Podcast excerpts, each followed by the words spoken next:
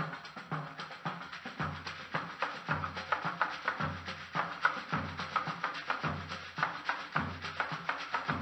E aí, pessoal do podcast, tudo bom com vocês?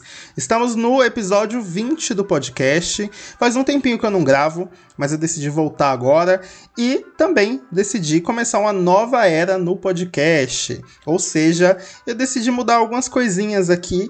É, uma delas é a capa, né? Se você está vendo principalmente pelo Spotify, eu acho que no, nos outros serviços de streaming não dá para ver é, a capa, mas no Spotify dá para ver que eu mudei a capa de cada episódio, enfim, a partir do, do episódio 20 já são capas diferentes. E também decidi inserir um novo quadro aqui no podcast que é sobre história do cinema, né? Vão ser episódios mais educativos, do qual eu vou aqui falar mesmo sobre como surgiu, qual a história por trás, enfim, vai ser uma volta aí ao cinema desde os seus primórdios. Eu devo falar que eu não sou nenhum historiador, tá? Eu não tenho nenhum, enfim, certificado aqui de, enfim, que estudou a história do cinema, mas eu sou uma pessoa muito curiosa e, claro, gosto muito do cinema, então é, eu sempre procurei muito, assim, como surgiu, enfim, toda a história do cinema. E também aprendo muita coisa na faculdade, porque caso vocês não saibam, eu curso audiovisual enfim, faço um compilado aí de informações e decido trazer aqui para vocês. E é, nesse episódio vai ser sobre como surgiu a história do cinema desde o seu, prim... enfim, desde os primórdios até agora. Então, como eu sempre falo aqui, ajustem os fones e apertem os cintos que o programa vai começar.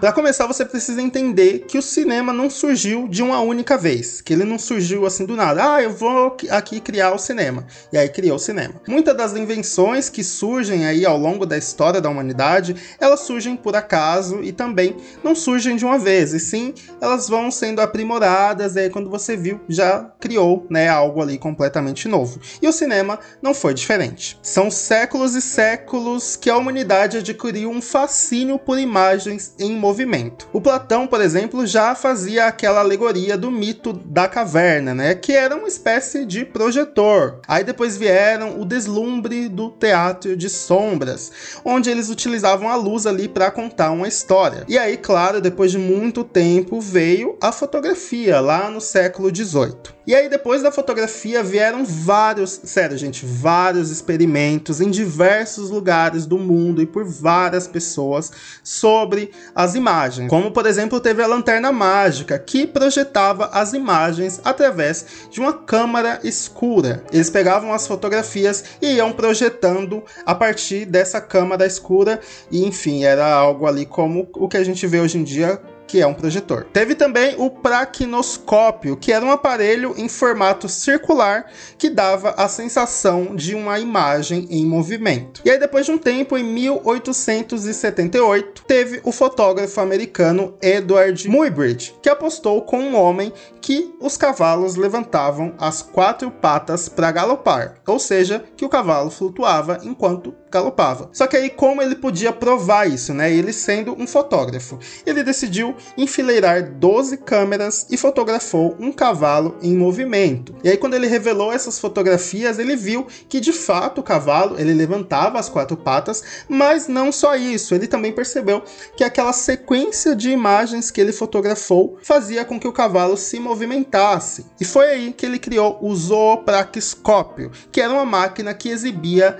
imagens de animais em movimento. Ele fazia vários experimentos com pássaros, ursos, cavalos, enfim, vários animais. Ele ia fotografando ali para ver eles se movimentando.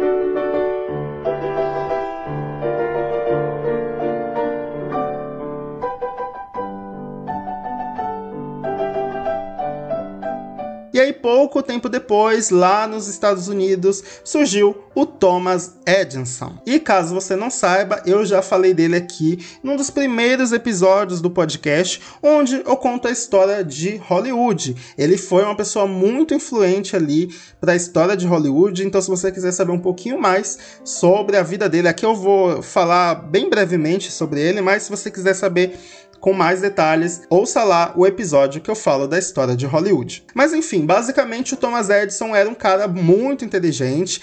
Ele, com a ajuda do seu assistente, fazia vários experimentos e várias invenções. Dentre eles, ele inventou o cinetoscópio, que era uma máquina individual que você podia assistir filmes em curtíssima duração. Os filmes duravam mais ou menos ali um minuto. Era basicamente uma caixa onde tinha uma lente que você colocava o seu olho e você via essas imagens em movimentos. Se vocês quiserem ver essas imagens desses aparelhos que eu tô falando aqui, vai lá no meu perfil do Instagram, HollywoodCash, que lá eu vou ter as imagens e também a descrição desses é, aparelhos e aí você vai poder ver com mais clareza como que era. Mas enfim, esse cinetoscópio foi muito importante porque foi aí que o Thomas Edison é, conseguiu criar a película de celuloide, né? Que era a película de filmes, né, que a gente conhece hoje em dia, que era capaz de guardar imagens e projetá-las nas lentes. E ao mesmo tempo que tudo isso acontecia lá nos Estados Unidos, lá na França, dois irmãos chamados Irmãos Lumière estavam criando algumas coisas.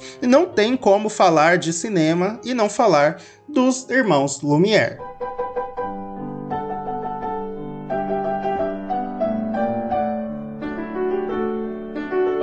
Eles foram dois irmãos muito inteligentes e que gostavam muito de cinema e de arte, e enfim, eram caras muito curiosos e que criaram coisas muito importantes e que, sem dúvida, sem eles, o cinema não seria o cinema de hoje em dia. E eles eram uns caras meio malandro, eles pegavam os experimentos do Thomas Edison lá dos Estados Unidos e aprimoravam esses aparelhos, transformando em algo muito maior. Como, por exemplo, eles criaram, a partir do cinetoscópio, o cinematógrafo. E é daí que vem o nome cinema, justamente desse aparelhinho cinematógrafo. Esse nada mais era que um aparelho capaz de gravar imagens em movimentos e também projetá-las. Diferente do cinetoscópio, que apenas exibia essas imagens em movimentos, o cinematógrafo era capaz de gravá-las e também projetá-las. Ele fazia ali tudo em um só. E esse aparelho ficou muito popular lá na França e também em toda a Europa posteriormente. Enfim, todo mundo só queria saber do cinematógrafo. E qualquer invenção que tinha sido lançada antes dessa já não valia mais de nada.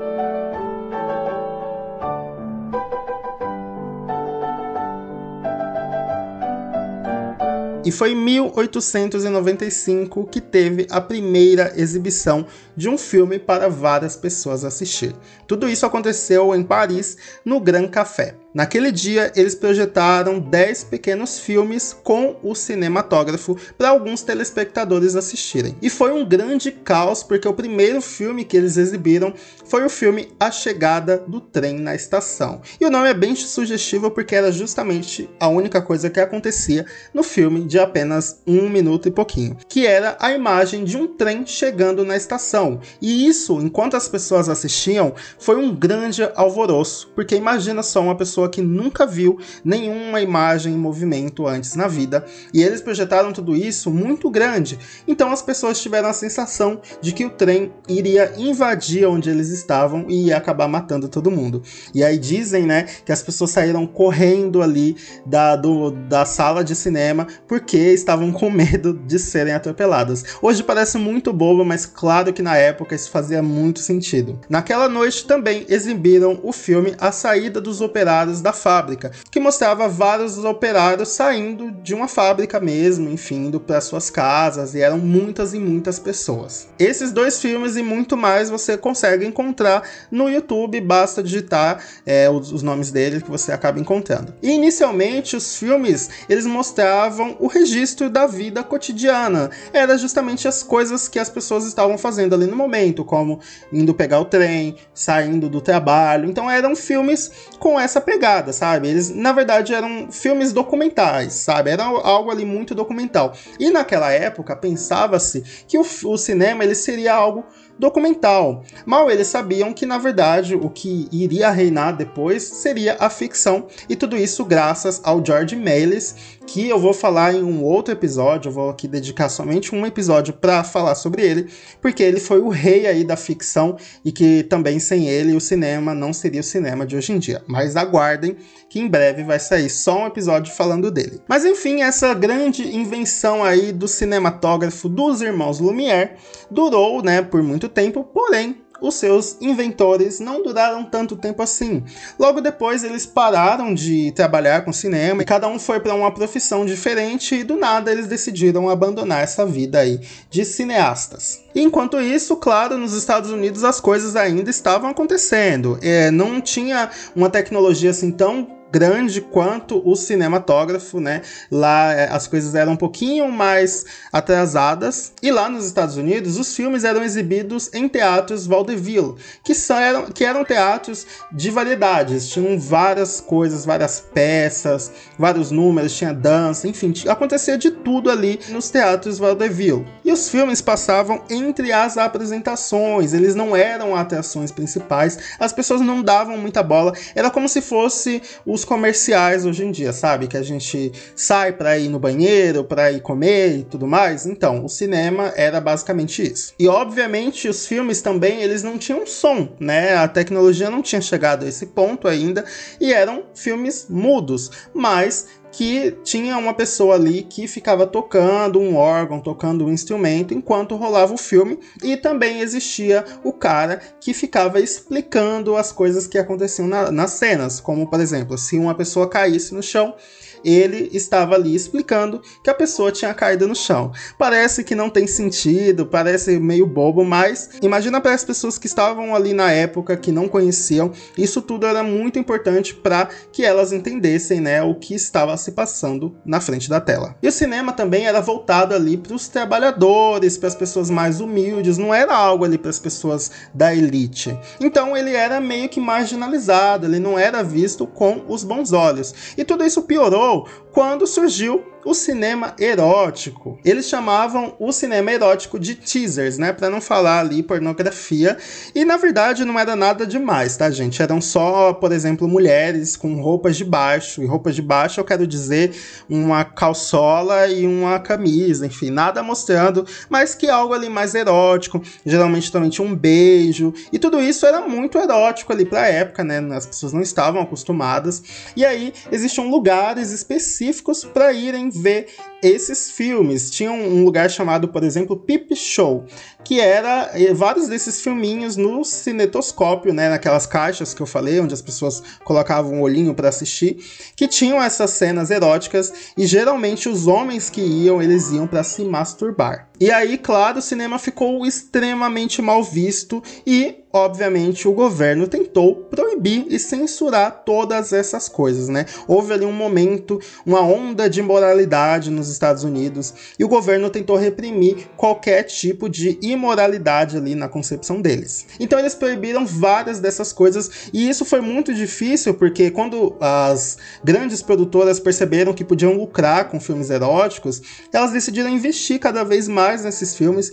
E aí veio o governo e decidiu né, acabar com tudo isso. Então, muitas empresas, muitas produtoras faliram por causa disso. Mas tudo isso que aconteceu, toda essa censura foi muito importante, né? A gente sempre vê aí ao longo da história que algumas repressões acabam resultando em grandes protestos e grandes revoluções. E no cinema não foi diferente. Porque o que aconteceu, né? Essas produtoras que eu falei que faziam filmes ali mais eróticos e também não só eróticos, tá, gente? Eram filmes mais bobinhos, enfim, filmes pastelões, por exemplo, de comédia, pastelão. Eles começaram a pensar que o cinema precisava ser melhorado, né? Para que o governo não pegasse tanto no pé, mas que também atingisse todo mundo, como por exemplo a família, né? Porque até então os filmes eram só para os homens, né? Eram só para aqueles trabalhadores.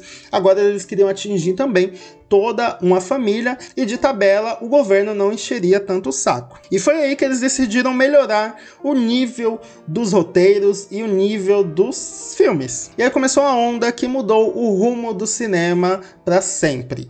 E isso você só vai saber no próximo episódio aqui do podcast. Oh. Isso mesmo, eu decidi parar por aqui porque o episódio ia ficar muito longo. Então, vamos separar aqui pro próximo episódio. Eu tô pensando se eu vou aqui intercalar, né, os episódios de história do cinema com episódios aí que eu costumo fazer de curiosidades e bastidores de filmes. Eu ainda tô pensando, não sei se o próximo vai ser a continuação desse episódio aqui. E aí que eu falo que é muito importante saber a opinião de vocês. Você que ouviu esse episódio, é muito importante saber o que, que você achou, se você gostou, se você não gostou, se você tem alguma sugestão, basta ir lá no meu perfil do Instagram, como eu falei, arroba. Você também pode me seguir no Twitter, que é o mesmo arroba, arroba. Lá eu faço uma thread, né, que são várias, é, vários tweets sobre é, essa história, e aí vai ter várias imagens também, enfim, você pode me achar, mas também você pode me achar no meu perfil pessoal, arroba Caco Caruso, eu também tenho um canal que eu falo sobre cinema, enfim, é isso.